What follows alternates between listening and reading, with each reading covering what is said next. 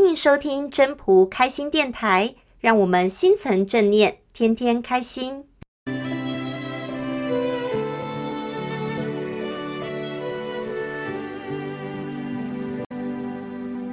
各位朋友，大家好，我是主持人 Marine。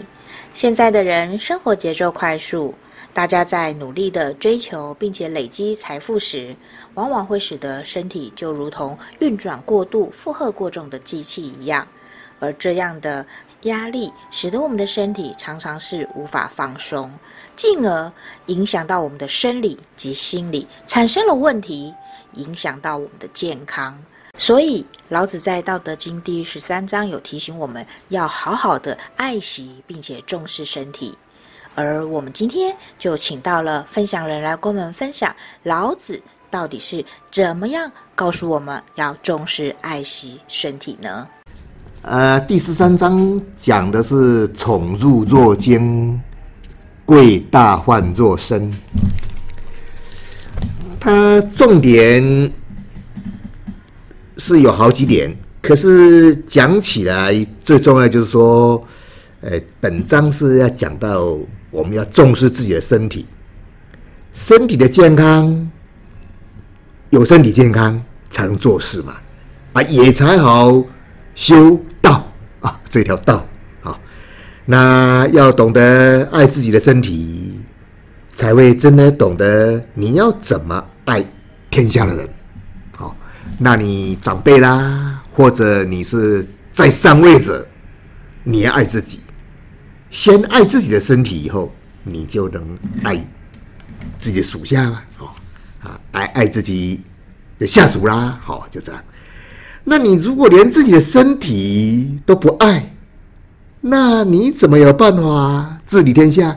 那你领导者，你要你管理别人，有办法吗？为什么讲到这样子呢？因为身体有了健康的身体，你才有办法做很多的事情嘛。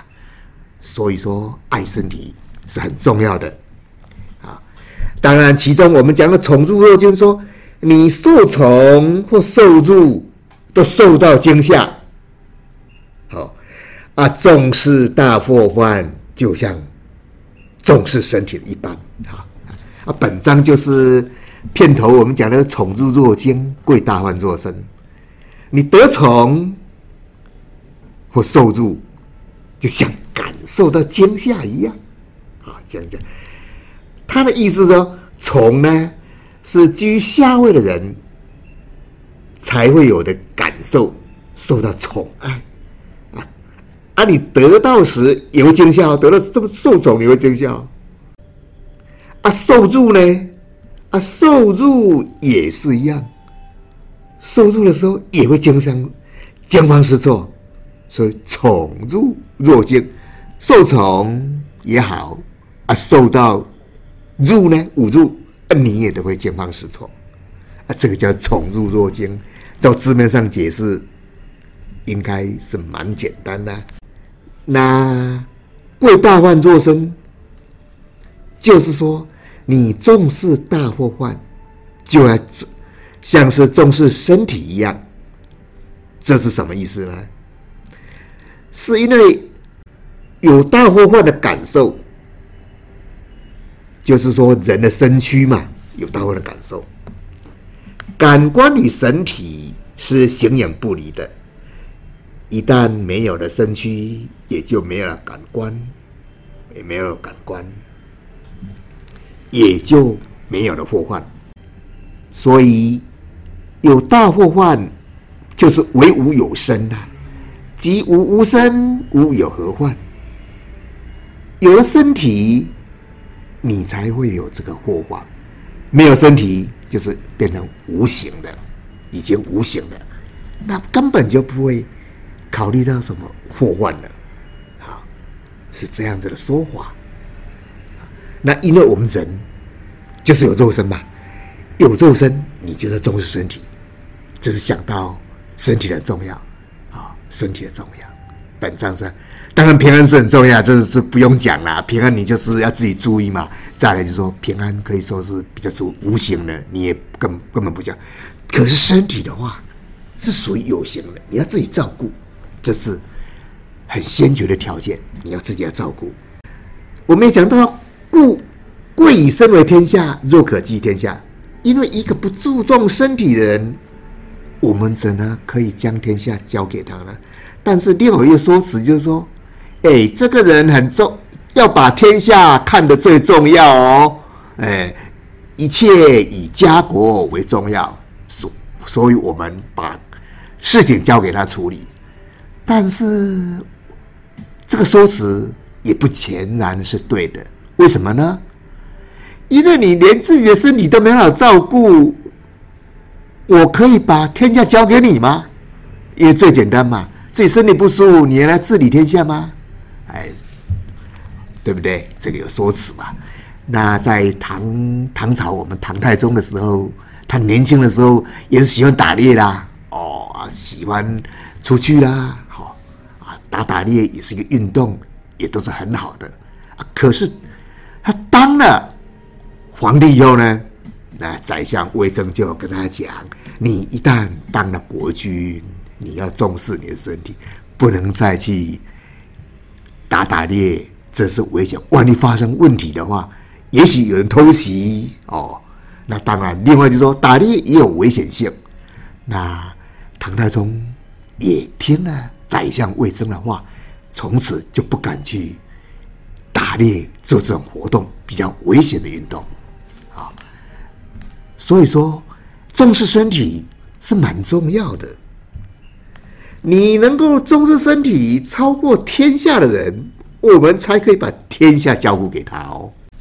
所以说，你要爱以身为天下，若可托天下。也就是说，你重视身体这么重要，我们才可以把这个国家的这个设计交给他。